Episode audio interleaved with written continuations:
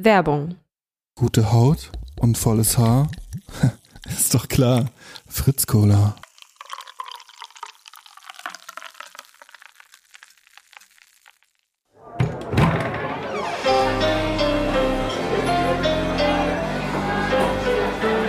Zum Dorfkrug.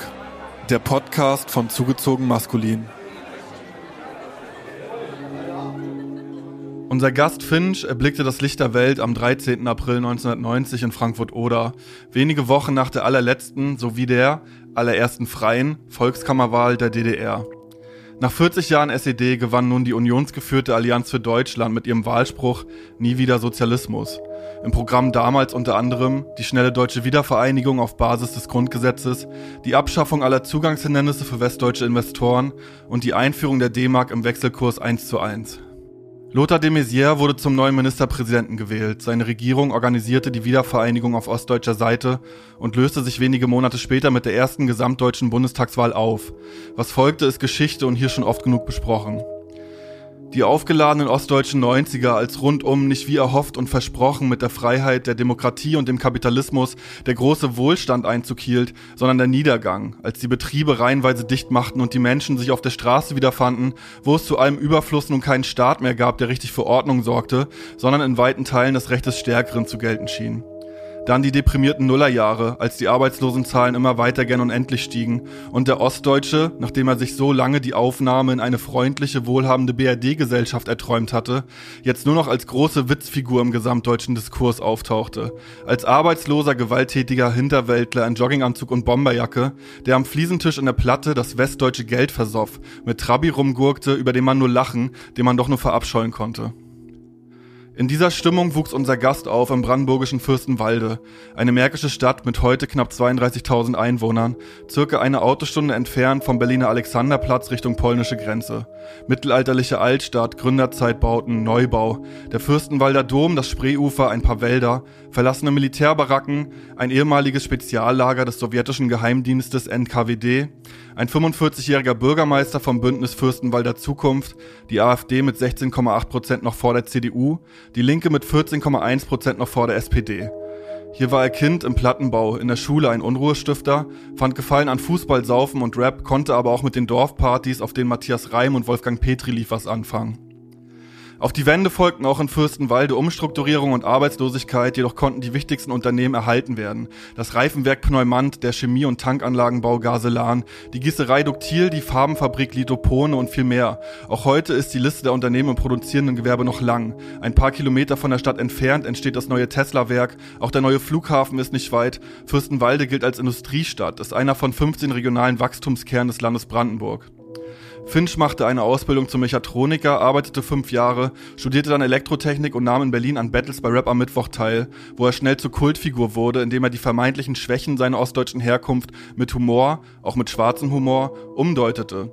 Schlechter Modegeschmack, Vokuhila, Schnurrbart, bunte Jogginganzüge, Fliesentisch, Fußball, Bräuler, Schlager, Hartz IV, Moped, Trabi, Fremdenfeindlichkeit, mangelnde Verhütung, verwahrloste Kinder, prügelnde Väter, Alkoholexzesse schon ab frühester Jugend. Gerade bei jungen Menschen im Osten traf er damit einen Nerv wie niemand zuvor. Der spielerische Umgang mit dem DDR-Erbe und die positive Bezugnahme auf die eigene Herkunft wirkte hier prägend für eine neue jugendliche Ostidentität. Er zog nach Berlin, veröffentlichte Alben, die in die obersten Ränge der Charts einstiegen und sich wochenlang dort hielten, sammelte Herrschern an Followern, spielte ausverkaufte Konzerte. Vor Abfahrt gab es sogar die Goldplatte. Wir wollen heute mit ihm sprechen über Fürstenwalde, Brandenburg, den Osten. Herzlich willkommen, Finch. Guten Tag. Na? Langes Intro. Ja, äh, Fürstenwalde, also wenn man das jetzt so googelt und so weiter und, und von außen drauf schaut, dann hat man das Gefühl, ja, das steht eigentlich heute ganz gut da oder, oder täuscht das? Weiß ich nicht, ich wohne ja schon eine Weile nicht mehr da und Ja. bin halt auch nicht mehr, nicht mehr so oft da, weil alle Kumpels schon weggezogen sind. Mein Eindruck ist, dass Fürstenwalde nicht so gut ge geht, wie es äh, Fürstenwalde vor, sag ich mal, zehn Jahren ungefähr ging. Ja, bevor ich mal weggezogen, ja, zehn Jahre, ein bisschen 15 Jahre vielleicht. Sieht man ja dann immer, wenn die ganzen Clubs, die ganzen äh, Einrichtungen und so, die haben dann alle zugemacht und wurden, die ganzen Supermärkte, die kleinen, haben zugemacht, wurden von den Großen gefressen. Das ist jetzt so eine, so eine Corona-Entwicklung dann, oder was? Nö, vor Corona schon. Also 2018, 2017, 2016 ging es schon den Berg ab so ein bisschen. Also ich finde, Ja. ich sehe es immer an den Jugendangeboten. Wenn die Jugendangebote nicht mehr so groß sind, weil die Jugend aber auch vielleicht auch gar keinen Bock mehr hat, aber als Jugendlicher ist es äh, schwierig wahrscheinlich da aufzuwachsen. Oder die gehen alle gleich nach Berlin und zum Feiern gar nicht mehr.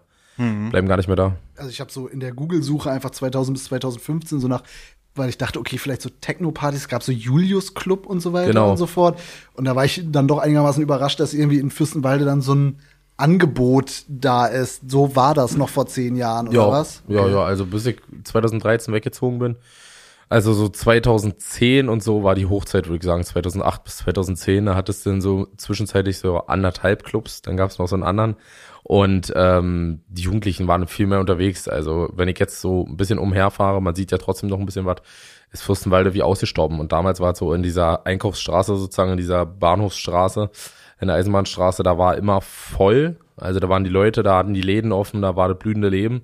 Und wenn du jetzt da vorbeifährst, da ist ab Samstag äh, 17, 16, 17 Uhr, ist, da sind die Bürgersteige hochgeklappt. Also ist richtig tot. Und äh, woran liegt es? Fehlende Angebote. Warum soll, also die Jugend, ich glaube, dass sie gerade so mit Clubs sind, also warum willst du dich auf der Straße treffen? Und so, ich denke mal auch vielleicht die Zeit, auch Digitalisierung ein bisschen, als die Leute mehr zu Hause sind, sich äh, jetzt eher zum Zocken äh, zu Hause treffen, online irgendwelche Spiele spielen, anstatt rauszugehen, draußen was zu machen.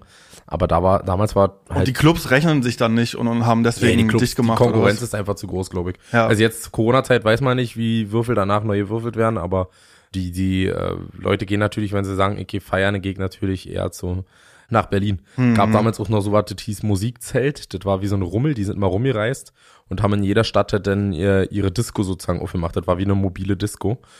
Und die gab's auch noch, dann gab's die Marmorscheune, die offen hatte, dann gab's, also es gab eigentlich noch mehr Clubs. Also Mhm. anderthalb, gab bestimmt so, schon so drei, vier zur Hochzeit, ja. Ich bin dann in Stralsund aufgewachsen und da ist auch eigentlich heute alles dicht. Also wenn ich so mit mit äh, Freunden spreche, die da noch wohnen und äh, ja voll so Jugendliche, die müssen dann entweder gehen die in eine Bar oder müssen eigentlich bis Neubrandenburg oder so Wie fahren, wenn wenn die feiern wollen. 33. Okay, ja. Ja. Ja gut, Stralsund ist wahrscheinlich genau das gleiche, ja. Mhm. MacPom ist vielleicht, weiß ich nicht, dadurch, dass da ja lange nicht ist, ist äh, vielleicht noch ein bisschen ausgestorbener wahrscheinlich. Ja. Gerade auch Städte wie Schwedt, Eisenhüttenstadt, wenn ich immer zu meiner Mutter fahre, die wohnt in Eisenhüttenstadt. Mhm. Frankfurt oder ganz schlimm. Also da ist wirklich tot, tot, tot. Da gibt's nur noch das Kamea, glaube ich, als Club und sonst war's das, ja. Da ist nicht Mhm. mehr. Was sind so deine ersten Kindheitserinnerungen? Jetzt, als wo du Kindheit gesagt hast, als an was ich mich als erstes erinnert habe, wie ich mir damals den Arm gebrochen habe. Das war so die erste, weil, also wie wir gerade schon drüber reden, man war halt viel draußen. Also ich war damals immer viel, viel draußen. Da in dem Block, wo ich aufgewachsen bin, da hatten wir so, war es wie so eine Blocksiedlung und dann waren natürlich als kleine Kind, wusstest du, geh mal nur in, innerhalb der Blocksiedlung, sich immer bewegen, dann hat man da Räuber und Gendarme gespielt, ist rumgefahren mit Fahrrad, Fange gespielt und so ein Zeug. Und ähm, Habt ihr Dam- Indianer gespielt? Nee, Okay, ja, Kenn bei uns war so Indianer so, ein- so ein Riesenthema. Bei uns hieß es Räuber und Gendarme. Gab es Ja. immer einen Polizisten und äh, dann äh, oder zwei, drei Polizisten, drei äh, Verbrecher sozusagen und die sind immer rumgefahren, dann immer mit Fahrrad hinterher gejagt und so eine Sachen. Und ähm, der ehemalige Freund meiner Mutter hat damals in einem Dorf um, um der Ecke gewohnt. Das waren so, weiß ich nicht, zehn Minuten mit dem Auto und das ist aber richtig so 300, 400 Einwohnerdorf. Und da bin ich auch äh, viel aufgewachsen. Ja, Fürstenwalde war ja für mich damals schon mein, mein Kosmos war, also Berlin war unantastbar irgendwie. Also da hat man später erst gemerkt, aber in der Kindheit war schon Fürstenwalde, das war schon eine große Stadt. Für mich war es schon die Stadt, so. Und wenn ich dann mal aufs Dorf gefahren bin, war das immer schon so Erholung. Und da weiß ich noch damals, dass ich, äh, äh, dass der Freund von meiner Mutter mich gefragt hat, ob ich äh, mitkommen will. Er fährt jetzt nochmal raus aufs Dorf und da hatte ich halt auch meine Kumpels, mit denen ich spielen konnte. Da konnte man eher das Zeug in der Wildnis machen, Buden bauen und so eine Sachen, ja, äh, durch den Wald rennen, Tiere jagen oder irgend so ein Müll. Und da weiß ich, dass ich einen Tag mitgefahren bin und das war so eine Entscheidung in meinem Leben. Meine Kumpels meinten alle, bleib doch hier und ich so, ja, ich weiß nicht, ich weiß nicht, dann bin ich mitgegangen. Dann hatte da irgendwie Kinder von den Freunden Zeit und ich wollte dann die Bude von den, also so Holzbauten da von den äh, Feinden sozusagen, unserer, unserer feindlichen Gang, Kindergang, wollte ich zerstören, wollte ich sabotieren. Und bin dann da reingerannt und hab das kaputt gemacht und hab gehört, dass die kommen, bin losgerannt und bin über so ein Stolperdraht volle Granate rübergeflogen und hab mir so hart den Arm gebrochen. Der hat erst meine ganze Oberarmknochen aus meinem Arm rausgekickt, Alter. Bin da mit meinem gebrochenen Arm wie so ein Kriegsverletzter rumgelaufen, hab einfach nur noch geschrien. Die kamen mir entgegen mit großen Augen, dachten, okay, die wollten mich wahrscheinlich erst verprügeln dafür, dass ich die Bude kaputt gemacht hab. Aber haben dann äh, mich du da? gerettet. Da? war ich 13, 2003 war das. Aber noch früher, also weiß nicht, so, so, so Kindergarten oder so? Weißt du da noch was? Also die, die Erinnerungen sind auf jeden Fall nicht so. Also richtig, die richtigen Erinnerungen habe ich so ab Grundschule Mhm. und Gesamtschule dann natürlich am meisten so. Oberschule jetzt so heute. Das so Kindergarten hat man immer noch lückenmäßige äh, Erinnerungen, aber keine richtigen. Ja. Auch von Frankfurt oder und so habe ich keine richtigen Erinnerungen. So, man sieht es auf Bildern, aber da war ich ja zwei, wo ich da weggezogen bin. Also du hast erzählt, dass du da äh, in den Blöcken aufgewachsen bist, auch also dass du auch so libanesische Freunde hattest und, und ägyptische. Die waren dann ja, Die kamen aber jetzt sehr später dazu. Okay. Also mit dem ich heute auch noch, der heute noch mein bester Kumpel ist, Ja. den habe ich, äh, da bin ich noch mit Fahrrad rumgefahren. Das muss dann so 2007 Heiken kennengelernt. Und da sind wir bin ich das- mit ihm das erste Mal in Libanon geflogen, 2009, dann 2019 und jetzt in der Woche fliege ich wieder. Mhm. Also ist schon cool, schon eine Freundschaft, die schon lange besteht. Was war da so für eine Stimmung dann da in, in, im Plattenbauviertel? Also wenn ich mich an meine Kindheit erinnere, in den 90ern, dann war das auf jeden Fall schon ein Thema. Ja, die Spielplätze, da so die besten Sitzgelegenheiten, die sind auf jeden Fall besetzt von Typen mit Bomberjacke und sehr kurzen Haaren, Springerstiefel vielleicht noch. War das bei euch auch so in den 90ern? Also davon habe ich jetzt nicht direkt was mitbekommen, aber das erste Mal, wenn du so mit Rassisten Kontakt hattest, das war eigentlich so, also gefühlt haben die mit den Ausländern auch so gechillt, das waren so eine richtigen Hobby, Hobbyfaschos.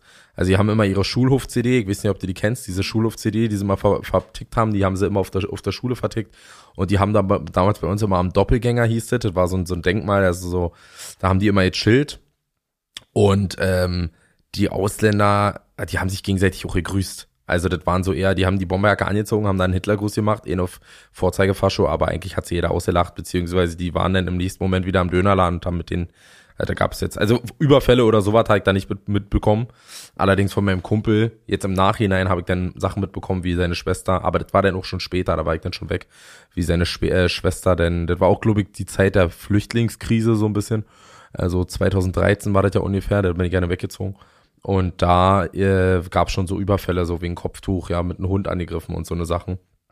Aber als wir noch damals da waren, sag ich mal wir, meine Kumpels und ich, da gab's sowas nicht. Also ich Mhm. habe es zumindest nicht mitbekommen. Klar, da gab's diesen typischen Rassismus, so, da gab's keine Überfälle oder so. Das ist so crazy mit dieser Schulhof-CD. Das ist für mich als Westdeutschen, das war immer so, es gibt die und die Lehrer waren immer, wenn da jemand kommt und so. Aber ich, ich, die einzigen Menschen, die ich wirklich kenne, die, wo wirklich Leute diese Schulhof-CD vertickt haben, sind tatsächlich aus, äh, aus dem Osten irgendwie. Ist Die schon- gingen auf jeden Fall gut rum. Also Ja. Ja, die, Ja. da gab's glaube ich zwei Versionen oder so von. Und wie war das? Dann war große Pause und dann kommt da ein Auto Es gab vorgefahren? immer, es oder? gab immer so ein, zwei, äh, nee, die, gab- die, die Älteren hatten schon so, da gab es dann immer so die älteren Fahrschuss. Man kennt, also ich kann heute dir noch die Namen von denen sagen, weil man die kannte. Es waren so Stadtbekannte. Die waren auch die, mit denen wolltest du dich nicht anlegen, weil die, Ja. die fackeln nicht lange, die haben auch nichts zu verlieren, die hauen die gleich in rein. Ja. So. Und die hatten natürlich dann immer ihre Handlanger, die in unserem Alter waren und die haben auch mit uns zusammen gechillt, waren auch Kumpels. Man wusste halt, dass die da ihre politische, aber man hatte da damals da, das war so, ja, da hast du kein Problem mit gehabt. Hast du so, Politik, Politik hat dich noch nicht interessiert, weil du wusstest ja, der hat da seine Meinung vielleicht oder so, aber pff, scheiß drauf. Ja. So, ist egal, das war, war dir nicht wichtig gewesen. Und der hat dann die CDs einfach verteilt und dann hat man die äh, CDs gekriegt und man, ich hab sie mir auch angehört natürlich.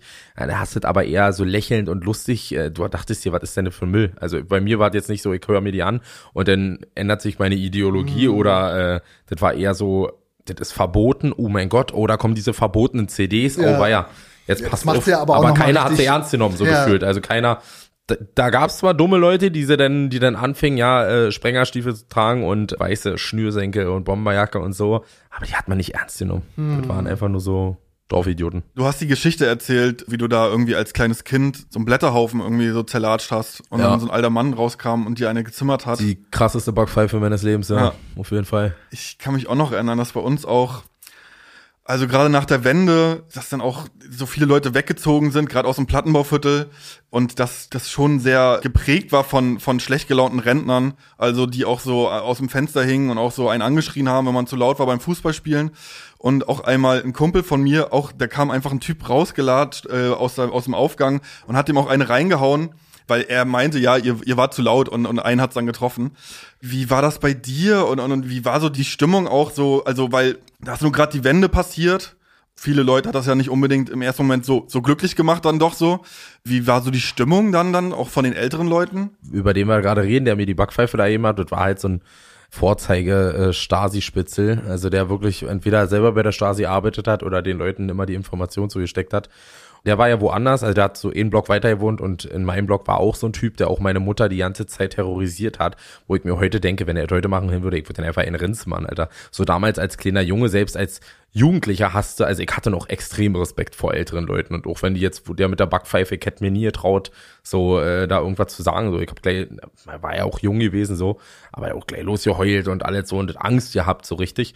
Darf ich kurz zwischenfragen, hat er sich getarnt in dem Blatthaufen oder war der, ich Der war nicht in dem Blatt, nein, pass auf, also der, der, der, war, der war in, seinem, in seiner Wohnung drin, hat aus ja. dem Fenster geguckt und hat gesehen, wie wir unten die zu, von ihnen vielleicht zusammengekehrten Blatthaufen so. zertreten haben. Okay. Und dann ist er runtergekommen und fand es nicht geil, dass wir seine Arbeit wahrscheinlich kaputt ja, gemacht okay. haben, weil der ist so ein, gibt ja so eine Rentner, die sich nicht auf den Hausmeister verlassen, sondern selber noch den ja, kompletten Gartner machen müssen.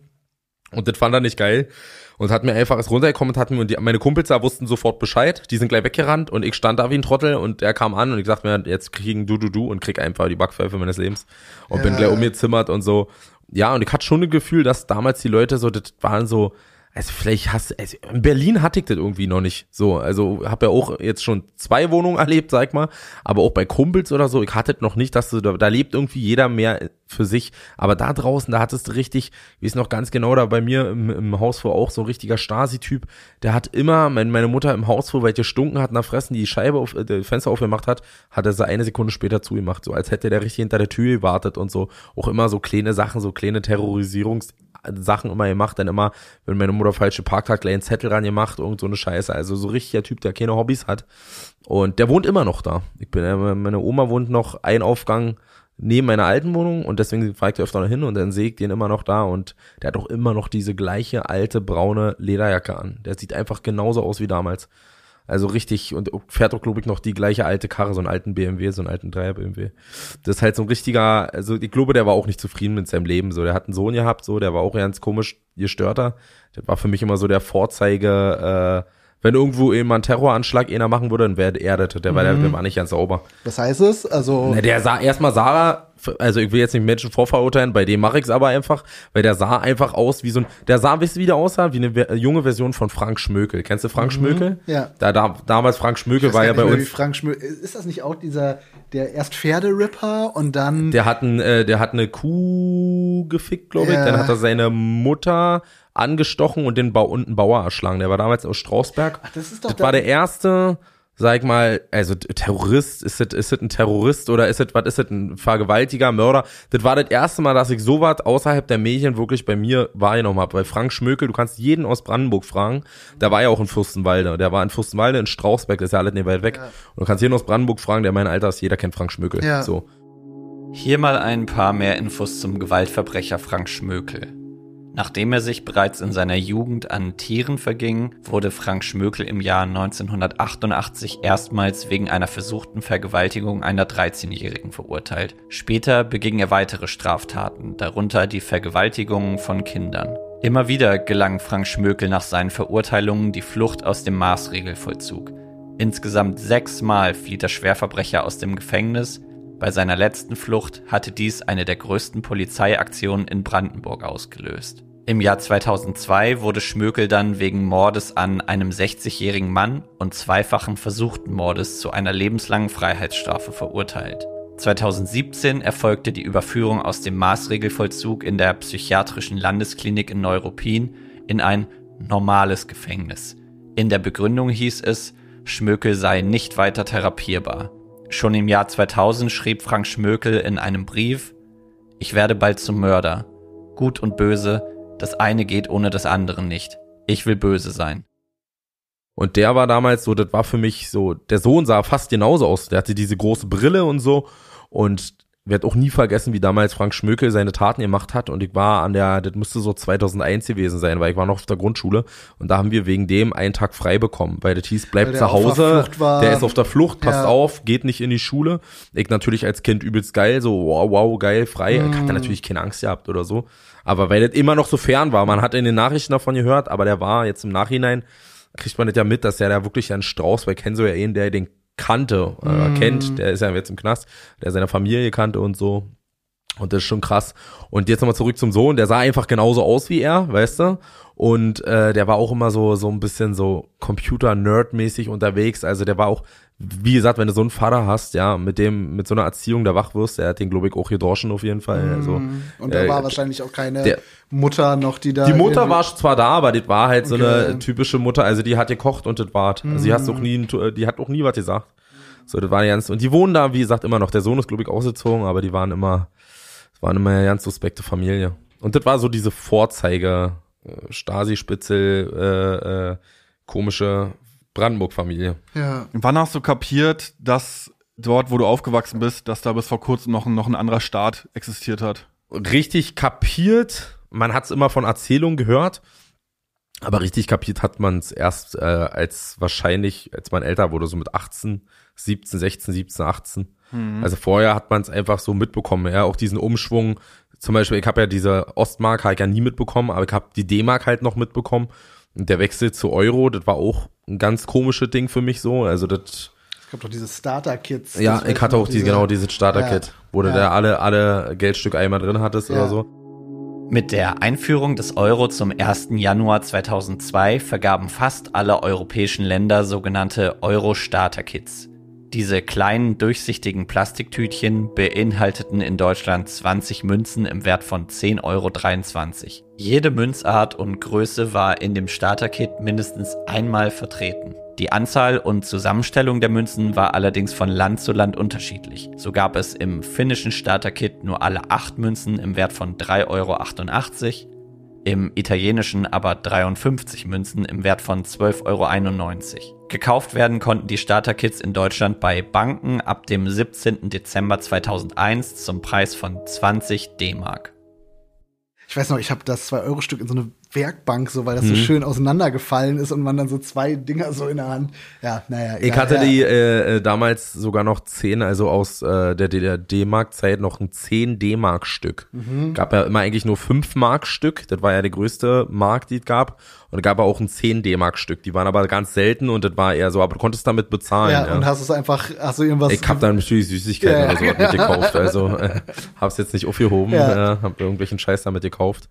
Aber das war so eine so eine Änderung, Veränderung, die man mitbekommen hat. Aber jetzt über die DDR, man hat doch nicht drüber gesprochen. Also jetzt mit meinen Großeltern zum Beispiel, die war, mein, mein Opa war halt in der SED gewesen, hat einen großen Betrieb gehabt, meine Oma hat da in dem Betrieb gearbeitet und die waren die ersten zum Beispiel, die, äh, die haben ja in der gleichen Blocksiedlung wie wir wohnt, wie gesagt, ein Aufgang daneben und habe ich dann im Nachhinein rausgefunden, dass die schon die einer der ersten waren, die äh, so Telefon hatten, einer der ersten, die einen Fernseher hatten und so.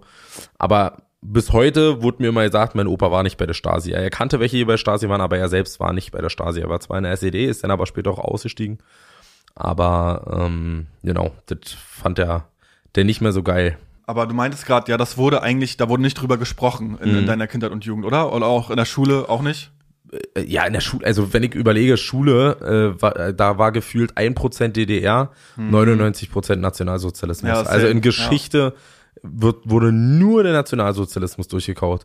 Du hattest also, selbst der Erste Weltkrieg, der ja auch schon wichtig war, ja, der wurde, es wurde nur über Nationalsozialismus und das hat mich immer richtig abgefuckt. Die hätten viel mehr über DDR, auch über die neue Politik hätten sie berichten können, auch über die äh, äh, Zeit von Helmut Kohl zum Beispiel oder über die Nullerjahre, das war ja dann schon z- 2004 oder über, über Hartz IV, über äh, Schröder hätte man berichten können. So eine Sachen hätte man in Geschichte machen können, später im, in der Oberschule.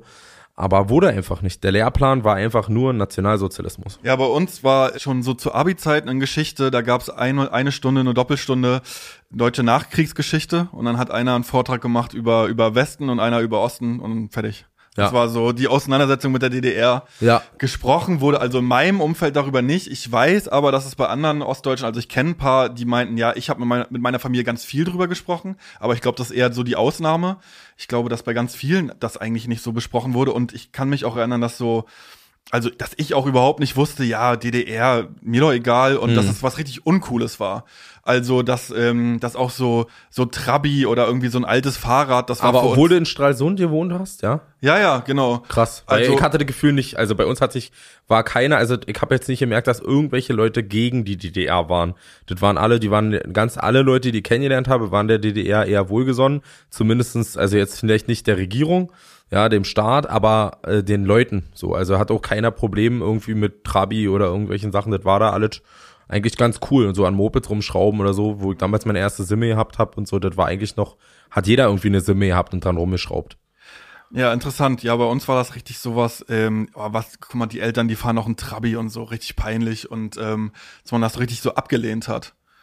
Ja gut, peinlich war es jetzt. Äh, Irgendwann wurde es dann halt kultig. Mhm. Also klar, wenn meine Mutter wahrscheinlich mit einem Wartburg oder so noch rumgefahren wäre, dann wäre, also sind wir ja damals noch, mein Opa hat einen Wartburg damals noch, aber den hat er dann auch schon Mitte der 90er dann schon wieder neu, der hat dann Citroën gehabt so und dann ging's ja schon, also das, man muss auch sagen, ja, wahrscheinlich hat man auch ein bisschen drüber gelacht, aber als man dann älter wurde, wisst ihr, mit 15, 16, da dachte ich so, geil, also ist doch cool. Weil du wolltest, alle wollten immer Moped fahren, alle wollten Schwalbe fahren oder Simme, weil du halt ja bis heute noch mit der Zulassung, mit dem, äh, mit deinem normalen Führerschein kannst du sie ja fahren und die fährt ja 70. Und den Rest, was du fahren darfst, alles ab 1900, ich glaube Baujahr 1990, fährt er bloß 50. Das war immer ein Grund, warum sie alle dann immer eine Simme gehabt haben oder eine S51. Ja. Wie lange hast du da in, dann im Plattenbauviertel gewohnt? Von 92 bis 2002 oder 2003 und da bin ich dann in so ein ehemalige äh, Russenkasernen, ausgebaute Russenkasernen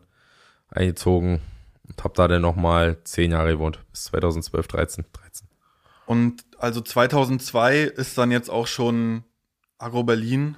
War Ja. das da schon, schon Thema für dich? Ja, man hat's natürlich, also man wusste irgendwie, was in Berlin passiert, so man kannte ein paar Tapes, Ja. hatte auch damals Dr. Fu Manchu und äh, äh, MOR, MOK, ich hatte alles. Also man hatte die alten Orgi-Sachen, äh, Frauenarzt-Tapes und so, aber ja, man wusste halt, dass das in Berlin irgendwie passiert, aber Berlin war immer noch so weit weg. Weil es war für, für, für, für, so ab 16, 15 ist man richtig aktiv dann rübergefahren.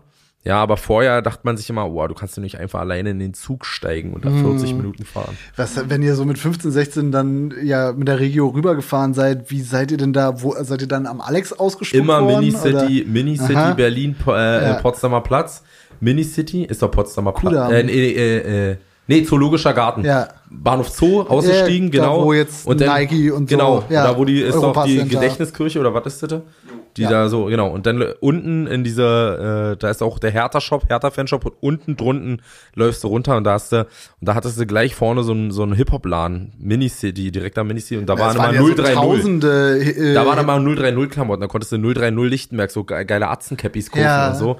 Äh, Dibo-T-Shirt habe ich mir damals geholt, Zart-T-Shirt und so ein Scheiß, ja, da hast du alles. M-Steph-Klamotten, Automatik und Ja. so. Da war auf jeden Fall der Shit.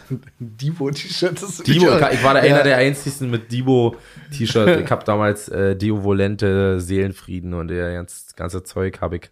Äh, deutscher Player, ich habe Mhm. ja alle gefeiert. Das hatte auch wahrscheinlich bei euch auch so einen richtigen Hype, oder? Was? So diese Divo? ganze Ich war der nee, diese ganze Berlin-Rap-Welle irgendwie. Also Ja, klar. Also wir hatten damals in Fürstenwalde natürlich, äh, der halt. wir hatten damals in Fürstenwalde natürlich auch so ein paar Rapper, aber das waren eher so Clowns halt, so. Rap Truth. Rap Truth. Ja, ja, genau. Ja. Die hießen Fever Crime damals. Ah, okay, ich habe Richtig nur peinlich, Digga, da lass nicht drüber reden. Die haten, ich, ich frag mich immer so, ich, gibt manche, die mich vielleicht jetzt haten? Ja. Oder gibt manche, die Fans sind, deswegen würde ich keinen zu nahe treten, aber wir haben sie immer damals ausgelacht. Okay, aber die, mal- die kennst du oder was? Ja, na Weil klar, ich, jeder ja. kennt jeden. Ich hatte, Mann, ich habe damals noch nicht mal gerappt. Ja. Da gab's schon gegen mich einen Diss-Song. es gab gegen mich einen Diss-Song von so einem Typen, Peach hieß der. Ja. Ja. der hat einfach so einen Diss-Song. Nils Diss hieß der einfach. Geil, ja. Den, und der war so Rappers in Rapper. Und den haben natürlich alle in Fürstenwalde gefeiert und dachten, Ja. so ist der King. Und ich denk mir heute so, ja, geil, du Opfer. warum hat er dich gedisst? Weil ich, äh, ich hab den gehatet. Ich hab alle gehatet. Alle, die in Fürstenwalde, ich war aber damals halt auf meinen Rap-Film und hab meine Sachen gefeiert. Auch damals hat Echo gefeiert, ganze Grambranks-Zeug. Und ähm, die waren damals so KZ-Fans und äh, haben aber selber so probiert, so cool zu sein und so. Haben sie aber nicht geschafft und ich dachte mal, ihr seid Opfer. Ich habe immer gesagt, ihr seid Opfer und so. Und äh, vielleicht war da auch ein bisschen Neid dabei, dass die, die, die angesagten Rapper sind. Und dann gab es irgendwann in das, weil ich immer im, bei Yappi und so, da auf der äh, Social Media Plattform habe ich da mal ein bisschen rumgehatet und dann gab's ein Diss. Ja, da hat er dann ein paar, er hatte auch ein paar, also Lügen, eigentlich keine Lügen. So, ich, er hat erzählt, dass ich, in, er hat erzählt, dass ich einen Keller geschissen habe. Das stimmt ja auch, aber heute lasse ich mich dafür feiern. Damals war es halt so, haha, du hast einen Keller gekackt, ne, aber wenn ich es nicht mehr schaffe auf Toilette, dann scheiße ich in meinen Keller. Mhm, okay. Und scheiße ich in meinen Keller, nehme meine Socke und werf die Wurst beim Nachbar rüber. So habe ich's gemacht. Heute werde ich dafür gefeiert, ja, Ja. und damals äh, hieß es in den Nils das Jahr, du hast da in den Keller geschissen, so. Ja. Gibt's den noch online, den Nils das? Den gibt's auf jeden Fall nicht mehr online. Wirklich, ich habe ihn auch noch mal gesucht, weil ich dachte so, ah, das war auch für irgendeinen Rappers Inbeat. Vielleicht müssten wir mal, wenn er es hört, der Peach, äh, soll er den mal raussuchen äh, und den mal äh, online stellen. Ja. Da kommt die Antwort. Ja. Nee, aber das war schon lustig damals gewesen. Aber wie gesagt, man hat Berlin mitbekommen, so, und hat auch Berlin gefeiert und es gab damals auch so eine Gruppe, die hießen äh, Mittelfinger Records. Die hatten irgendwie, weiß ich nicht, die kamen Finger aus mit. Aha. Ja, irgendwas. Nee, aber die kam aus Langwitz. Ich weiß Ja. nicht, ob die einer kennt. Also ich habe damals, ich habe jetzt auch Chente, also Arzt gefragt, ob der die kennt. Hast du damals selber schon gerappt? ich habe damals denn, ja, so ein bisschen. Ich hatte damals, mal ist richtig schlecht, eigentlich überpeinlich. Ich habe mir damals, ich hatte nie einen richtigen Song aufgenommen, aber ich habe mal so Texte. Also eigentlich sage ich ja immer, mein erster richtiger Rap-Text war vor Rap am Mittwoch. War auch so. Aber vorher hatte ich immer so versucht, Texte zu schreiben, aber hab's nie richtig gemacht. Und da war mein Rappername, ich weiß nicht, wie ich auf den Namen gekommen bin, Chapard. Chapard, ich weiß nicht, wie ich darauf gekommen bin. Ich habe mir damals dann auch mit Buchstaben aus dem Kindergarten, nein, ich weiß, er heißt nichts. Ja. Ist einfach so Fantasiewort davon. Äh, Chapard, also C-H-A-P-A-T. Das ist jetzt mein neuer Name. Ich ändere ihn Ja. jetzt wieder. Und da hatte ich mir damals so eine Kette gemacht, wo der Chapard drauf steht. Und da habe ich mir die um die Hand gehangen und so. Und da habe mich auch bei Yappi, habe ich mich extra so genannt und so. Was warst du denn für ein Hip-Hop-Typ? Warst du so ein Bling-Typ, wenn du jetzt so Gambranks und sowas? Also hattest du so. Nee, Graham Break, ja, Graham, ich fand halt so, äh, also damals Summer Jam, Echo, Farid, Cupcakes, die ganzen S. Diddy und so, das waren ja schon so eher, war ja schon so Battle Rap und ein Ja. bisschen Unterhaltungsrap und Ja. so. Warst du im German Dream Forum? Ja, definitiv. Also ich war im GD-Forum, war ich immer unterwegs. Ich habe Ja. auch die ganzen Free Tracks, auch Echo hat ja eine Zeit lang nur Free Tracks rausgeknallt und da war ich nur unterwegs. Also da. Das heißt, beim großen Krieg äh, Savage gegen Echo warst du auf Echos Seite, ja, oder was? ja, Ah, nach, wie- krass. also ja. nach wie, also ich bin nicht nach wie vor, weil die haben sich ja jetzt mittlerweile äh, wieder vertragen, aber ich bin immer noch so, wenn- also ich bin jetzt Kind, Savage cool, Ja. netter Typ und so, aber hab seine Mucke auch noch nie so richtig Mhm. gefeiert. Wir schreiben das Ende des Jahres 2004 beziehungsweise den Anfang des Jahres 2005 und werden Zeuge des wichtigsten Beefs beziehungsweise Battles in der Deutschrap-Geschichte. Die einstigen Freunde Echo Fresh und Cool Savage liefern sich mit den Tracks Die Abrechnung und Das Urteil ein Battle nach allen Regeln der Kunst. Echos Die Abrechnung war ein musikalischer Rundumschlag. Er teilte gegen jeden aus, der in der deutschen Rap-Szene irgendwie Rang und Namen hatte. Bushido, MC René, Flair, B-Tight und Sido.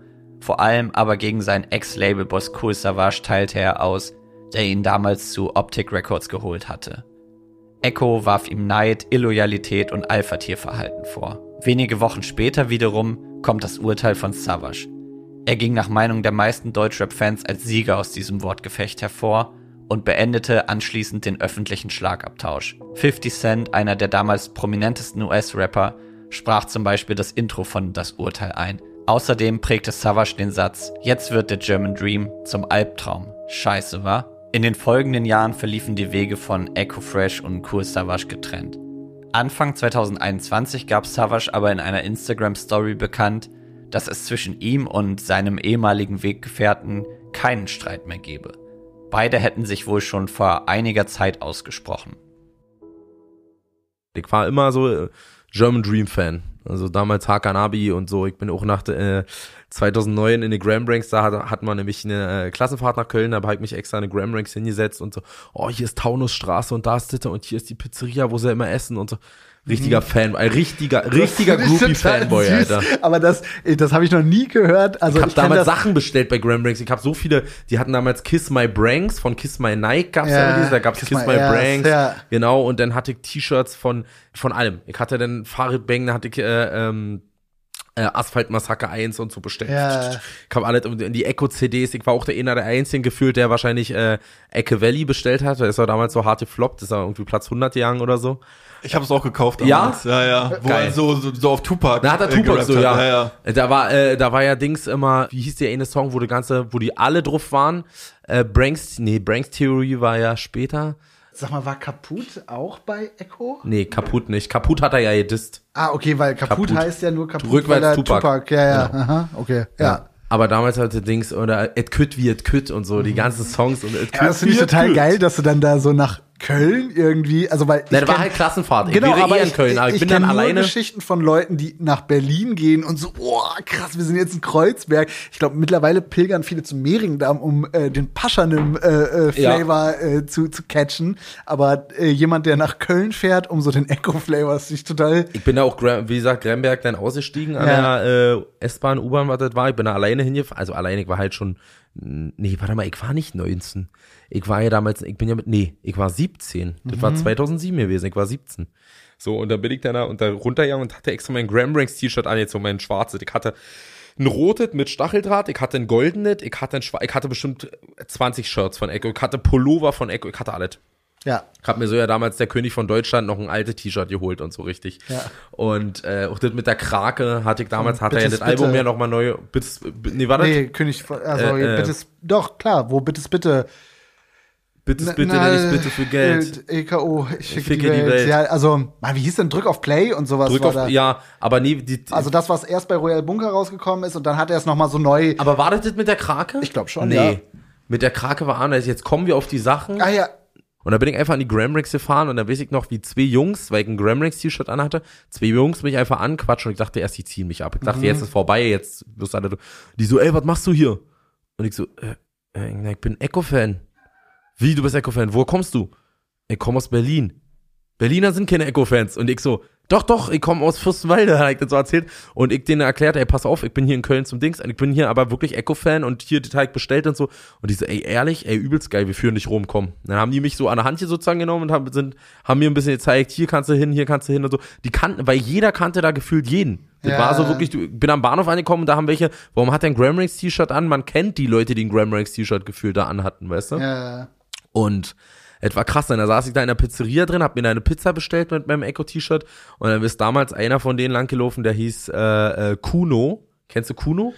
Kuno und Ähm, Freeman. Der war auch so Admin im, im Forum, Genau, oder? Edmund war, Dicker, warst du auch hart unterwegs. Kuno und Freeman gab's. Kuno, Freeman und Busy B oder so, der hat auch einen Rap. Und Freeman und so, die war, und der Kuno war Edmund, genau. Und Kuno Und der hing auch ab und zu mit denen rum und war auf Richtig, den Fotos Kuno drauf und war so. auf den Fotos drauf. Auf Ja. dem einen Foto war er auf, drauf, wo sie alle gangmäßig stehen. Und der hat immer die Sachen versendet auch. Und der hat immer unterschrieben. Die hast ja, wenn im Gramrix-Dings-Forum, die haben ja immer Au- Autogrammkarten, du hast ja richtig gemerkt, die haben das selber versendet. Mit, mit der Hand, auch keine Labels aufgedrückt, sondern mit Hand geschrieben. Und dann halt Kuno da getroffen und ich habe vorher mit dem bei Yappi immer schon geschrieben. Hab ja, bei Köln war ja auch viel Yappi gewesen und dann hab ich den immer geschrieben und das so, da, da, da. Und ich bin dann da und so und dann ist der da langgelaufen. Ich so, Kuno, Kuno, hier bin ich. Und wie so ein Groupie halt. Dann hat er mir den, die genau an der Ecke ist ja dieser Spielplatz, wo sie auch S. Diddy Palim Palim gedreht haben und so. Also, das ist einfach geil. Das war so die Zeit gewesen. Ich war wirklich im Forum, weil wir drüber reden, im Forum, ich war übertrieben unterwegs. Wie sahst du denn aus? Also ich habe das. Also, Dicker, kann ich dir nicht zeigen, ist richtig peinlich. Ach so, Picaldi? Picaldi, Okay. Picaldi, Picaldi, komplett Picaldi. Jeans Picaldi, aber nicht die krasse, kennst du die Jeans Picaldi mit diesen Flicken drauf, die jeder hatte, die wollte ich immer haben, die war aber dann zu teuer. Ich hatte normale Picaldi Karottenjeans, hatte Picaldi Jacke in Jeans, also ich hatte All Denim sozusagen. Dann hatte ich die Haare äh, ähm, äh, Insel, Inselschnitt, hochgegelt hab, weiß ich nicht, war schon 1,90 Meter groß, hab aber 75 Kilo gewogen, hab aber immer äh, äh, Goldkette, Fake Goldkette getragen, Picaldi T-Shirts, Bauchtasche, also richtig wie halt eine Atze, Digga. Werbung. Nach einem harten Tag in der Säuremine, voll Entbehrung und kräftezehrender Arbeit, da gönne ich mir immer einen ganz besonderen Feierabend. Mit Fritz Cola. Mm. Ja, interessant, dass es bei dir dann so, so Echo war und eben nicht, äh, ja, weiß nicht, Flair oder so, was ja vielleicht dann auch Nee, naheliegender natürlich, gewesen Flair, wäre. guck mal, mit Echo, ich weiß gar nicht, ich bin hab damals den German Dream, äh, German Dream, German Dream All-Stars. Ja, geil.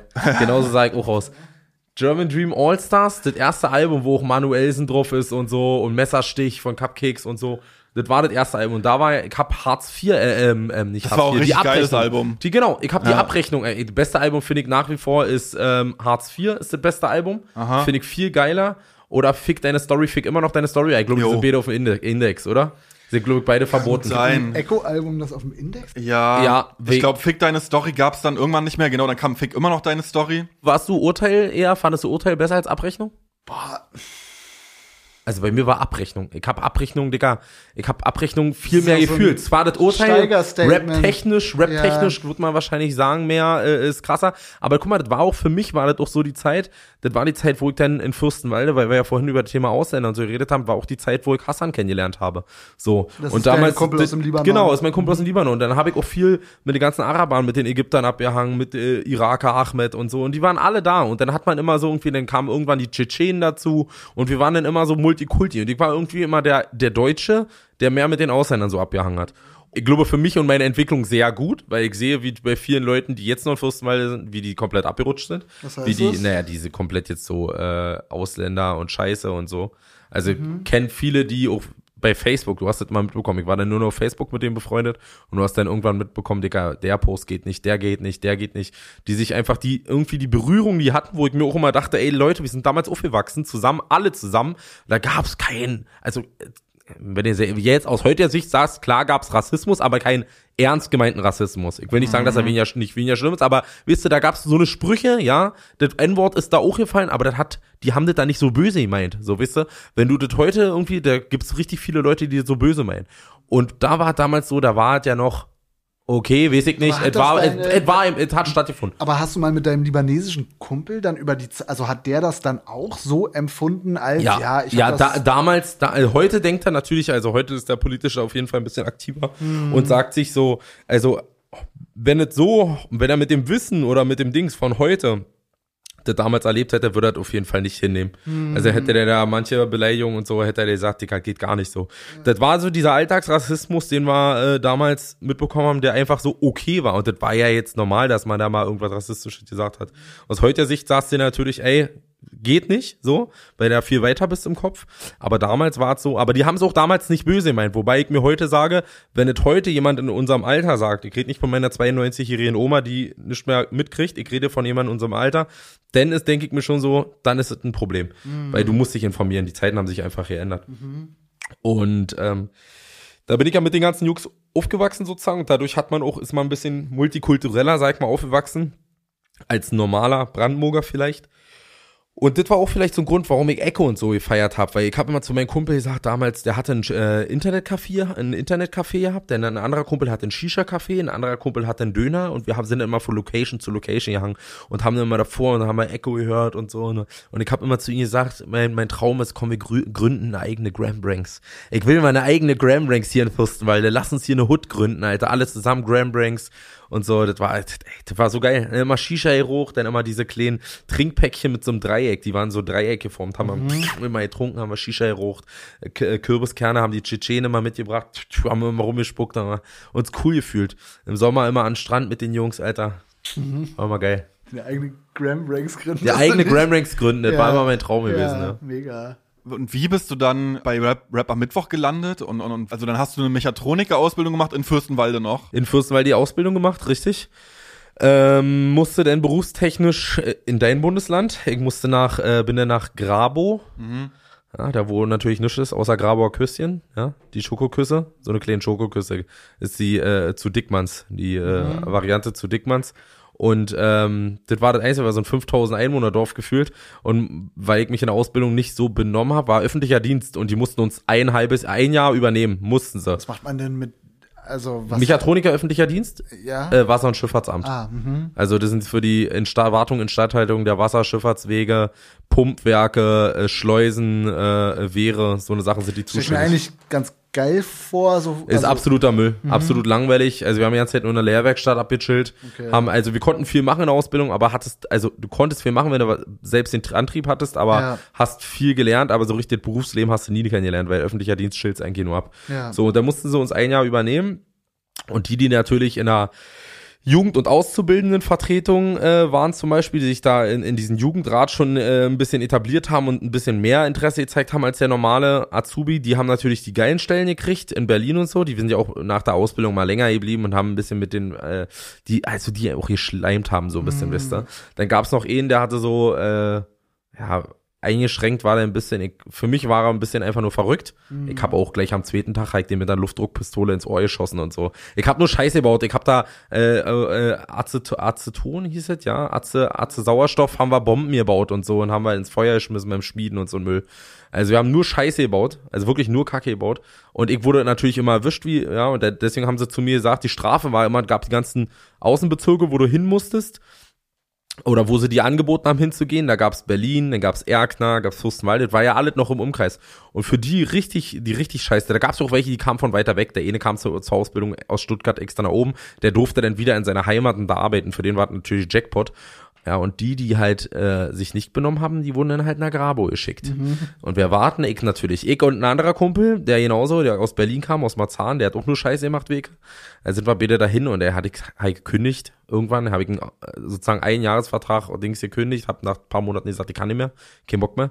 Bin dann in die Zeitarbeit freiwillig reingegangen, habe dann Zeitarbeit gemacht, dachte ich mir, oh, das ist hier absolut, wie komme ich denn dann nicht vorher auf die Idee, Zeitarbeit zu machen? Das ist ja das Geilste, was du machen kannst. Zeitarbeit ist doch schön, da hast du, lernst du immer schöne Sachen. So haben sie mir damals hier bei Randstadt, in, äh, so heißt ja die Firma, da in äh, Frankfurt oder haben sie mir so ver- verkauft, ja, und das ist geil und du lernst immer viel kennen, kannst viele Leute kennenlernen und lernst viele neue Arbeitsumfelder kennen.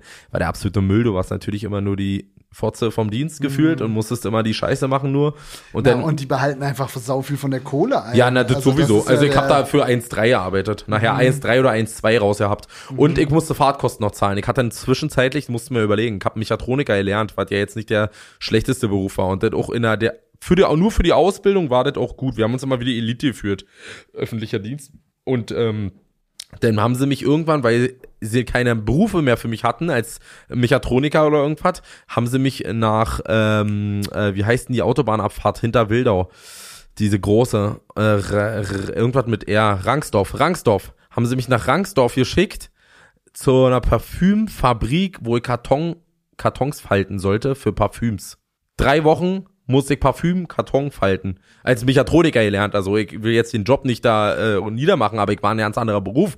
Und dann kam ich da an und dann habe ich denen erzählt, und die so, was machst du sonst noch? Ich so, na, ich habe eine Ausbildung gemacht, Mechatroniker. Oh, du hast eine Ausbildung gemacht? Das waren alles Ungelernte da. So. Also das war wirklich so, das war auch wirklich Fließbandarbeit, zack, zack, zack, falten. Und dann habe ich mir irgendwann gedacht, Digga, du die gehst ja eh kaputt. Dann musste Ja. ich bei irgendeiner anderen Firma, die zum Glück in Fürstenwalde gearbeitet haben, so Elektriker, Hausbau und so gemacht.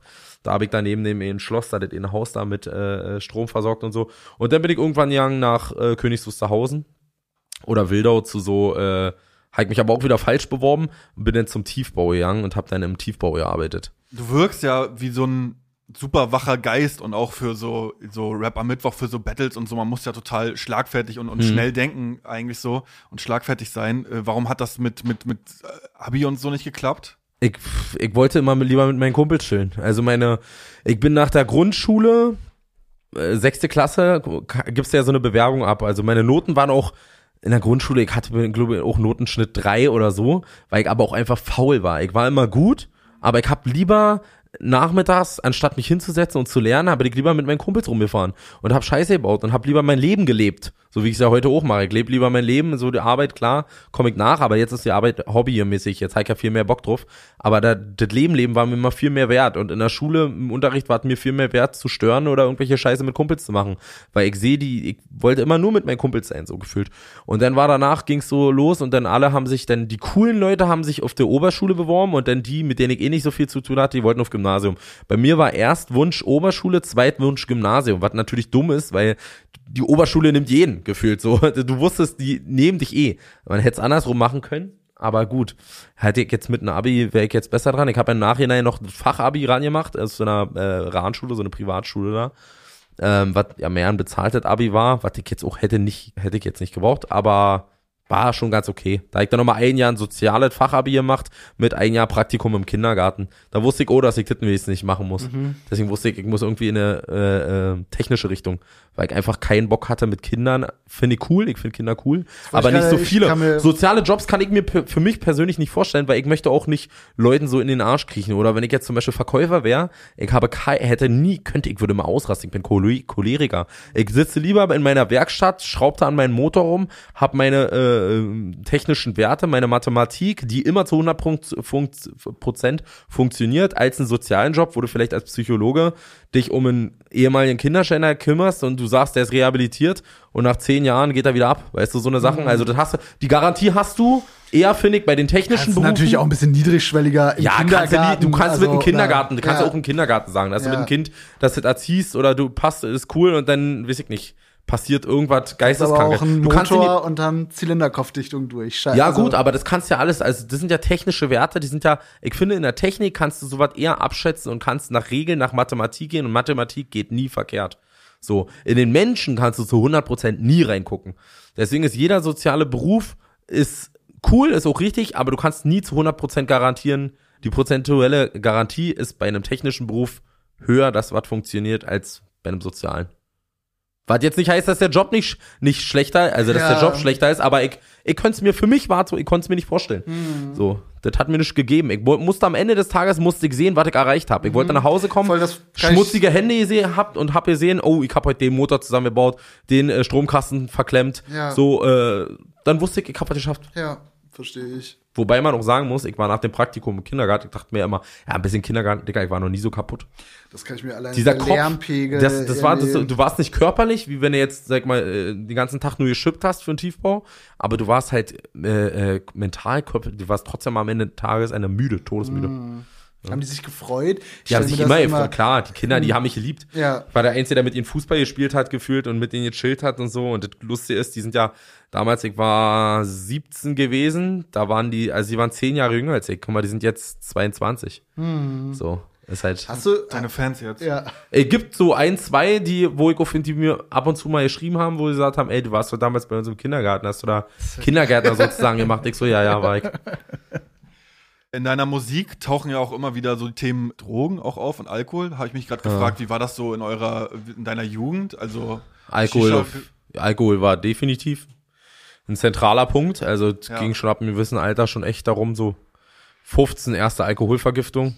Das Oder war auch die 15 und Zeit 16. dann so ähm, Alkopops und Komasaufen. Übelst so, geil. wa? Alkopops sind übelst. Also ich liebe nach wie vor Smirnoff Eis. Ich bestelle ich mir jetzt noch aus Holland. Gibt's aus das Glasflaschen. Na, gibt's hier bloß in Dosen in Ja. Holland und so, kriegst du das in Glasflaschen und im Libanon äh, gibt's das auch.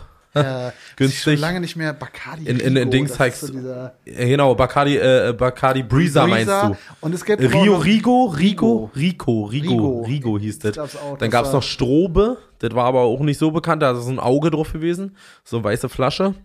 Ja, Bacardi Mhm. Breezer aber war schon mit der größte mit, mit äh, Smirnoff Eis und Smirnoff Eis. In Kolumbien habe ich's wieder getrunken. Mhm. Ja, da immer, immer im Ausland gibt's das überall noch mit, mit Glasflaschen. Stimmt, in Holland ist auch Bacardi Breezer noch eine große Nummer. Bei Ja. Familienfesten wird es immer noch so. Ja. Schon geil. Ja, das war auf jeden Fall ein zentraler Punkt. Drogen waren jetzt eher nicht so. Also, ich hab das Gefühl gehabt, so mit äh, so richtig Drogenkontakt, äh, chemische Drogen und so gab's erst dann, als man nach Berlin kam. Ähm, vorher war es so, man kannte Joints, man hat auch mal einen Joint geraucht, ja, hat mal gezogen, war aber nie meins, fand ich nicht geil. Ich war mal Fan von Alkohol. Nach wie vor auch eigentlich noch weit. Es, natürlich kann man sagen, ja, gesellschaftlich äh, die an anerkannte Droge und Gras die verbotene, obwohl der jetzt nicht gerade die, der große Unterschied ist. Ja, auf Dorffesten und so, wir haben uns immer ordentlich in drin geschraubt. Wie bist du dann bei, bei Rap am Mittwoch gelandet? Ein Kumpel hat mich einfach mitgenommen. Also der hat damals, äh, also der war frisch in Berlin. Und er meinte, da gab's so, so gibt's so eine Show, das der machen, der wusste ja, da ist ja auch die harte Echo-Zeit und so, er ist schon immer Rap-Hörer gewesen und der hat gesagt, ja, da, da trete ich manchmal auch auf. Da gehe ich mal auf die Bühne und rap da ein bisschen. Und so Battle-Rap-Veranstaltung bin ich mit und da ist er da in eine Cypher immer nur gesteppt. Also er ist nur hingegangen und hat nur Cypher gerappt.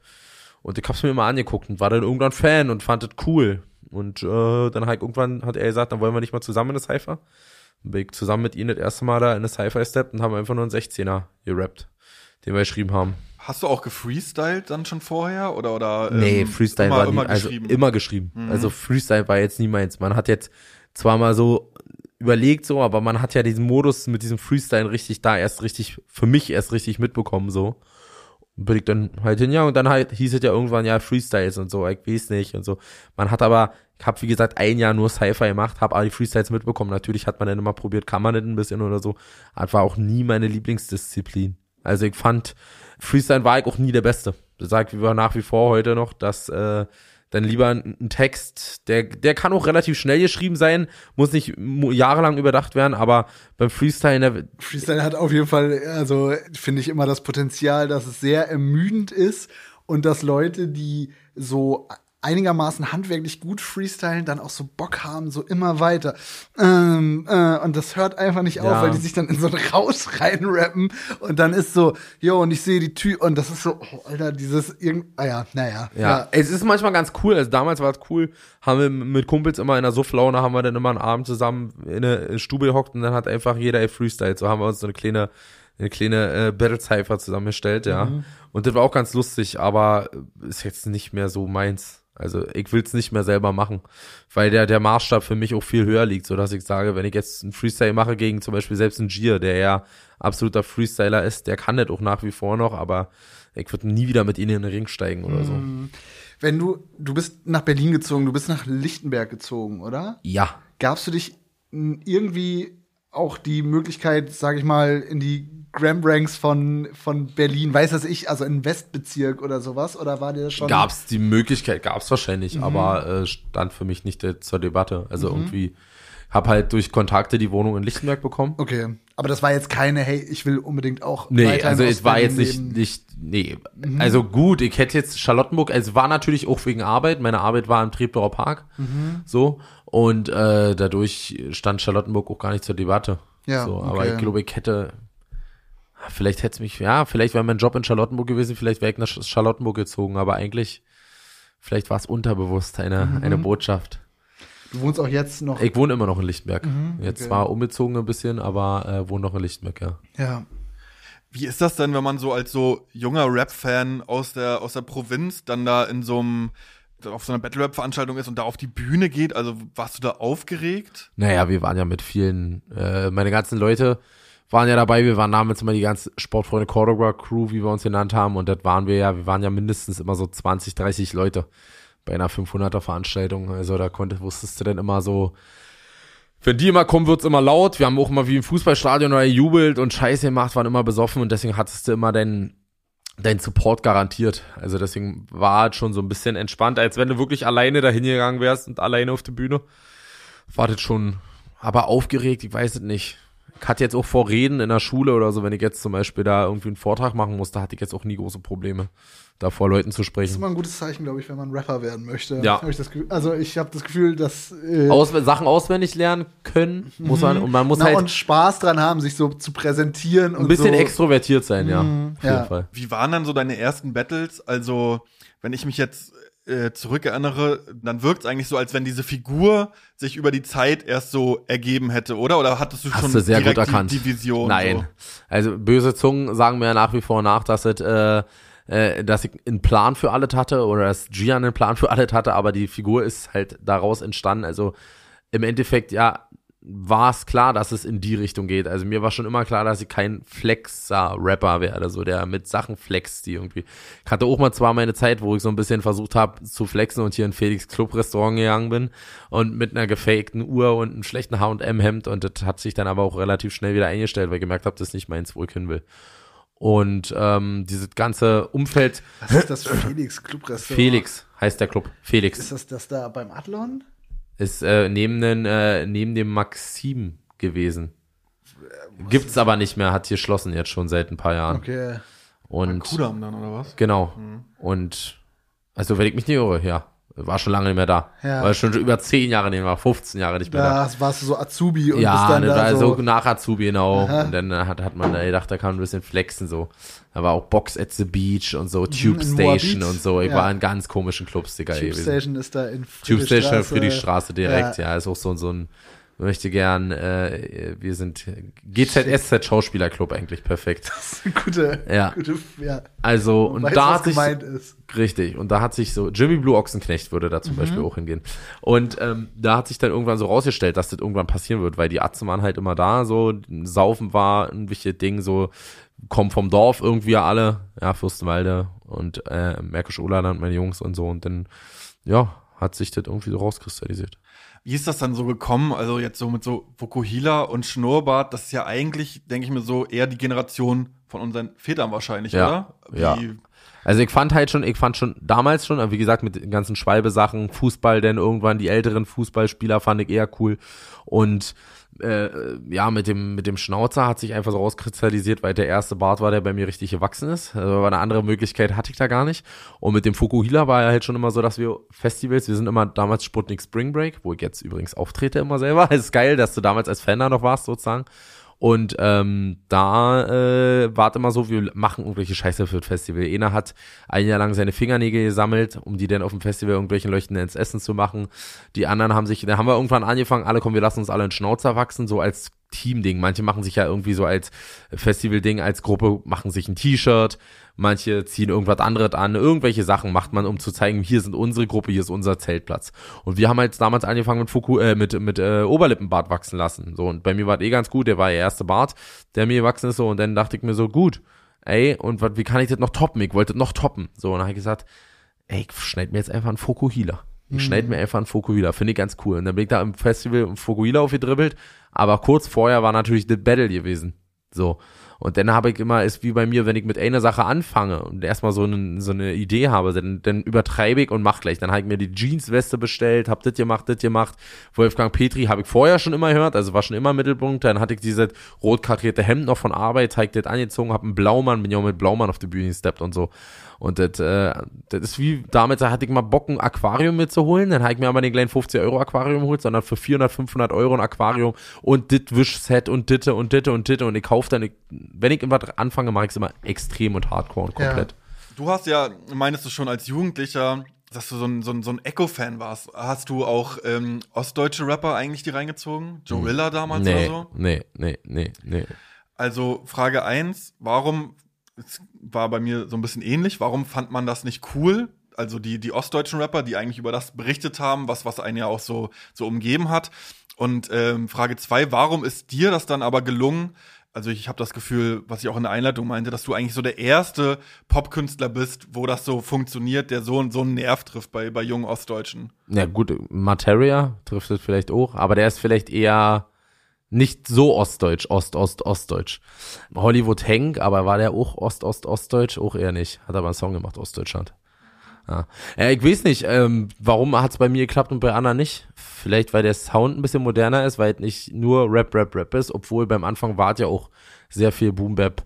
Ich weiß auch nicht, warum ich die Sachen damals nicht cool gefunden habe. Also das war, kam auch vielleicht, weil ich natürlich Echo war äh, populärer und bekannter. Vielleicht so tief in die Materie nicht eingetaucht, so dass ich sage, ich, ich feier das jetzt.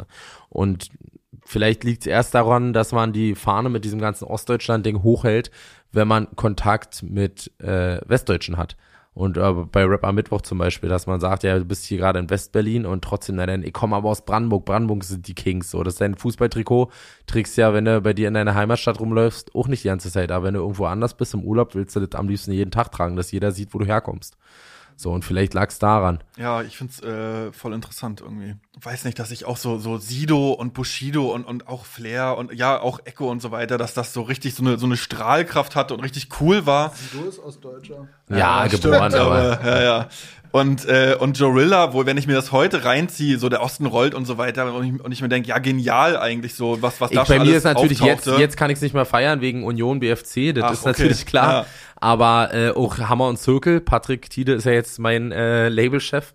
Ähm, und da ist es natürlich, da hat man, weiß ich nicht, ich hatte damals einfach keine Berührung mit denen. Also äh, so tief in die Materie nicht reingeguckt. Ich hatte Echo und habe mich da wohl gefühlt und äh, hab natürlich den Frauenarzt und die Dings äh, und die ganzen Orgi-Sachen und BC hat man schon vorher mitbekommen, vor Echo, die Zeit war vor Echo auf jeden Fall. Aber wo der Echo war, dann war ich da so, ich war wirklich komplett in diesem Graham Ranks Film, Alter, so das German Hast den- Dream Evangelium. Echo mal kennengelernt? Ja. Ja, jetzt im Nachhinein. Und, also, also, ist geil, ne, der war, Digga, ich war damals auf sein Konzert in Potsdam, da war ich, da gibt's noch Videos vom Tourblog, mit, wo er mit Motrip Tour hatte, Motrip und Joker war dabei, Handys runter, Hände hoch und so, ey, da war ich, stand ich vorne und hab, Echo, ich kenne das und das, die Band Wollersheim, hab ihn Songs vorgerappt und er kam gar nicht klar, weil da waren sonst bloß Leute, naja, Potsdam, komm, wir gucken uns mal an, was Echo da so macht. Und ich war der Hardcore-Fan, ja. Und die wissen es auch, also Farid Weset, Summer Weset, so und die Nachhinein mitbekommen und die, die schätzen es auf jeden Fall, so, das ist cool. Ja, lange wusste man ja bei dir oder oder ich, keine Ahnung, so von außen, fand es schon immer interessant. Also ich wusste auch direkt bei Ostdeutscher Hesselhoff hatte ich eigentlich schon, dachte ich schon, jo, das wird, glaube ich, gut so. Ja. Und ähm, aber ich glaube, man wusste nicht so richtig, ja, wo, wo geht jetzt so die Reise hin?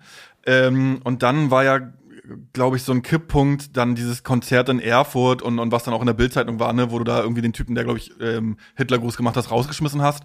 Wann wurde dir klar, dass das irgendwie so ein, so ein Thema ist für die Leute und so, ja, und der macht Musik für, für Rechte und, und so weiter? Also für mich war das nie ein Thema. Ich hätte jetzt auch, sag mal, wäre die Sache in Erfurt nicht gewesen, wäre die nicht passiert, hätte ich jetzt auch nicht irgendwie eine Situation gesucht, um das sagen zu können. Ich habe es oft genug gesagt. Also wenn ich, ob ich, ne, Digga, die äh, Interviews, die wir nach Rapper Mittwoch immer geführt haben, wenn die sich natürlich bloß 100 Leute angucken, kann ich ja nicht dafür. Aber ich muss ja jetzt nicht mir, muss ja jetzt nicht in die Antifa eintreten oder mir jetzt äh, ein Antifa-T-Shirt jeden Tag anziehen oder Nazis raus T-Shirt anziehen, nur um den Leuten, wisst ihr, wie ich meine? Und das war immer meine Sache. Ich hab's oft genug gesagt und hab's, aber musste nicht jeden Tag so. Okay, du bist bei diesen Rap am Mittwoch-Interviews schon gefragt. Genau, da wurde ja. ich schon gefragt. Natürlich, Gian kam nach dem ersten Auftritt, nach dem Battle mit Gugu, kam auf mich zu und hat erstmal mit mir geredet. Und ich so, nee, Quatsch. Digga, Mhm. was, äh, politische Meinung? Nein, ich bin da, ich will einfach hier nur schocken. Mir geht's darum, Mhm. hier auf die Kacke zu hauen. Und in den Battles danach, nach den Battles, ähm, in den Gesprächen mit Gugu und so, da war halt auch immer gesagt, Leute, das ist Kunst und so, hier, zack, bam, bam, bam. Hab mich da schon erklärt. Das haben die Leute natürlich nur nicht angeguckt. Die haben sich immer das Bild angeguckt und nachdem ich irgendeine Line gebracht habe, oh, gleich mal kommentieren oder irgendwas, weißt du? Und das war aber nie mein Problem. Also ich In muss ja nicht. Erfurt ist was passiert? Erfurt hat einer so auf dem Konzert äh, einen Hitlergruß gemacht. Einfach so. Der, der, ich weiß auch nicht, was der war. Der war im Nachhinein hat man sie hat sich rausgestellt, dass er auf jeden Fall schon beim Bullen bekannt war. Mhm. Dass der da schon ein paar Mal Sachen gemacht hat. Und äh, da war ein Nazi Konzert und ich hatte was? einfach. Was? Als Nazi bekannt. Ja, oder? als so Nazi, Prügeln, Drogen, irgendwie alles. Okay. Und äh, wir haben halt beim Konzert hatte ich so eine Stelle, wo alle alle gehen jetzt runter und dann eins, zwei, drei und wir springen. So und dann war alle gehen runter und ich gucke einfach nur nach links und da steht hinten einfach ein Typ und komplett, aber wirklich nicht so versteckt, einfach komplett stolz mit einem Gruß. Ich dachte mir erst, was geht hier ab? Und dann habe ich gesagt, ey, hier und dann habe ich angefangen mit meiner, habe so eine Rede gehalten, so von wegen, ja, ich, Judo hat mich groß gemacht, Ben Salomo hat mich groß gemacht ich teile alles mit meinen Leuten, du unterstützt sozusagen einen Juden jetzt, äh, mein Manager ist Kurde, unterstützt einen Kurden, mein bester Freund ist Libanese, zack, du, also wie kannst du hier mit so einem multikulturellen Hintergrund, mit dem ich sozusagen groß geworden bin und der Finch geformt hat, wie kannst du da so eine Sachen sagen? Oder sagen oder zeigen in diesem Moment. Und da hat er den Manager oder irgendwas, hat dein Handy angemacht, gefilmt, du siehst ja, die Hälfte davon war ja dann bei Bild.de oder so ein Scheiß gewesen. Und ja, und das ging dann halt so ein bisschen, da haben wir gesagt, so, hier, zack, Securities, zack, packen, zack, und Polizei rufen, Anzeige, bam, bam, bam. Und das war halt so, oh, krass, und Finch macht, zieht durch und schmeißt einen Nazi raus, oder? Weil ich mir manchmal denke, wenn ich bei anderen Rappern lese, da in der ersten Reihe Vergewaltigung finde, halb Stadt, und die machen einfach nichts. Da denke ich mir, oh, so, was seid ihr denn für Männer? Also, da braucht halt doch nicht immer erzählen, zieht doch mal durch, oder wenn es da in, einer- im, im, in einer Menge knallt, dann geht doch mal rein, oder nicht ringehen, oder sag, sagt, hier passiert, ja. deeskaliert, dann macht Ja. da ein bisschen was und nicht so, in dem Moment war das jetzt für mich so nicht, oh, jetzt habe ich die Möglichkeit, äh, endlich mein, meine äh, Weste weiß zu waschen. Ja. So, das war nicht in dem Moment der Gedanke. Der Gedanke war einfach nur, ich muss das unterbinden so. Nervt dich das auch, auch ähm, überhaupt so diese Besprechung genau von so einzelnen Textzeilen, aber auch so, so Kunstfigur und ja, der macht sich doch eigentlich lustig und, und, und sowas oder Mittlerweile muss ich, also ich glaube, dass beim Anfang muss man in eine gewisse Richtung und sich, vielleicht muss man das erzählen. Ja, an gewissen Punkten. Hab's auch oft genug gemacht, aber mittlerweile, wenn jetzt zum Beispiel in Zukunft ein Text kommt, der mal wieder ein bisschen drüber ist. Und da kommen Leute an und sagen, oh, wie meinst du das? Und, und mir irgendwelches kann, das ist mir einfach scheißegal dann irgendwann. Also irgendwann denke ich mir so scheißegal, so, was soll ich jetzt noch, was, wem, äh, wer jetzt noch nicht begriffen hat, der hat Pech. Und vor allen Dingen ist ja die Sache, wir malen, äh, Künstler malen die Bilder, ihr müsst sie interpretieren. So, das ist doch nicht meine Aufgabe, dir, also dann brauche ich mir ja keinen, äh, dann kann ich einen Poetry Slam machen, Alter. Dann muss ich jetzt ja nicht versuchen, in 16 Zeilen drin zu quetschen, wenn ich dir die, die Zeile noch tausendmal erklären Ja, muss. beziehungsweise dann brauchst du keine Kunst mehr machen, sondern einfach Richtig. so eine ja, Textbesprechung oder sowas Richtig. irgendwie oder So. ein Sachtext, ja. Genau. Und das einfach, da denke ich mir so, nee, wenn die Leute halt nicht, dann müssen sie sich informieren, dann müssen sie sich damit auseinandersetzen. Weil wenn jetzt jemand aus der Kalten, es gibt ja immer noch Leute, die die Battles von damals jetzt irgendwie sehen, weil immer wieder irgendeine TikTok-Seite das hochlädt, dann kriegst du dann immer noch Nachrichten, ja, komm vorbei, ich stech dich ab, ich bring dich um und äh, du bist dran, wenn ich dich sehe, ich bring dich um für deine Worte und so. Die haben sich nie damit auseinandergesetzt, so, aber ist dann jetzt, dann ist es so, Ja. wie oft ich schon tot war. gab's das schon mal, dass dann wirklich jemand irgendwo stand? Es gab meinte, schon, es gab schon, äh, hat schon geknallt. Ja. Hat schon zwei, dreimal geknallt. Mhm. Wegen so einer Situation, ja. Ist natürlich schade, so, weil, also, Aber ab einer gewissen Größe oder einer gewissen Bekanntheit bist du eh nicht mehr unbedingt alleine unterwegs. Da weiß, also müssen jetzt nicht Leute sagen, sein, die sagen, äh, oh, ich bin Fan von dem Rapper, du hast den gedisst oder du hast dit und dit damals gesagt. Können ja auch einfach nur welche sein, die sagen, ey, der hat so und so viele Follower, ich denke, der hat Geld, komm, lass den ausrauben oder äh, wir wollen den einfach nur mal testen. Das ist eine öffentliche Person, komm, den testen wir einfach mal nur. Gerade wenn du mit einem Mädel unterwegs bist, denn und da kommt eine Jungsgruppe an, das ist doch der Typ und die mögen dich vielleicht nicht, dann sagen sie, komm, den testen wir mal. Gucken, ob er so ein harter Kerl ist, wie er mal Das ist dir passiert oder was? Oder? Schon einige Sachen passiert. Haben wir da erlebt schon einige jetzt so. Aber da ist man, da wird man einfach geschulter und ist halt nicht mehr so äh, überall und, und und- oder beziehungsweise nicht mehr ohne Jungs. Also man hätte braucht jetzt nicht, ich habe jetzt keine Schutz oder irgendwas, aber ich habe halt meine Kumpels so und dann ist man halt unterwegs. Ich habe jetzt auch nie übergroße Fresse zu irgendwelchen Leuten gehabt oder so, habe halt meine Battles gemacht. Und wenn die Leute die Battles nicht verstehen und heute auf mich zukommen und sagen, Alter, du Wichser, jetzt hau ich dir in die Fresse, dann ist das halt so. Was willst du jetzt noch machen? Ändern kannst du das eh nicht. Was wünschst du dir für, für den Osten? Mehr Westen. Äh, nee, was wünsche ich mir für den Osten? Ja, derzeit, also es war ja zwischen Flüchtlingskrise und Corona war es irgendwie so ein bisschen ruhiger geworden. Man hatte das Gefühl, jetzt, wenn immer über euren Osten berichtet wird, da wurde eigentlich gefühlt nicht drüber berichtet, aber dann war es irgendwie so mal nicht rechts oder Corona-Leugner, weil Corona ja noch nicht gab. Aber jetzt irgendwie, ich wünsche mir, dass es mal wieder ein bisschen ruhiger wird und dass äh, nicht nur so scheiße berichtet wird. Dass es immer da und hier sind die Leute auf der Straße, also die gehen ja auf der Straße, alles gut, aber dass dann immer so wie berichtet wird und so, das geht mir ein bisschen auf die Nerven. Mhm. Und ich wünsche mir für die Leute, dass die ein bisschen angehört werden, nicht alle in eine Ecke gedrängt werden, weil jetzt sind sie definitiv nicht. Also auch wenn man mal denkt, ja, der Ossi ist der Ossi, nee, ist es nicht. Es gibt viele verschiedene Leute. Und ja, dass wir uns auf jeden Fall nicht so in irgendeine Ecke drängen lassen. Weil Idioten müssen wir wissen, war hier äh, selbst rechts und so hier äh, Walter Lübcke oder was, der erschossen wurde, der Politiker, das war ja auch nicht im Osten. Genau, So, und, auch und, äh, ich sag nur hat Dortmund- auch eine große Basis in Stuttgart. Von Dortmund, dort. dort, Ja, Dortmund, Dortmund Dorsfeld ist ja auch äh, äh, ein bekannter Bezirk, der ja. Nazi-Kiez, so, also das gibt's auch woanders. Und die Leute ziehen ja mittlerweile, ist ja so, die Leute aus Dortmund Dorsfeld, die ziehen ja nach Halle und nach Chemnitz, ja, weil sie da halt noch ihre äh, Strukturen leben können, was Ja. scheiße ist. So, also das ist immer, dass man das mal ein bisschen realisiert. Ja. Ja, ey, vielen lieben Dank. Gerne. Danke, dass du hier warst. Und äh, viel Erfolg auf all deinen äh, Wegen. Ja. Yes. Ciao. Adios. Ciao, ciao.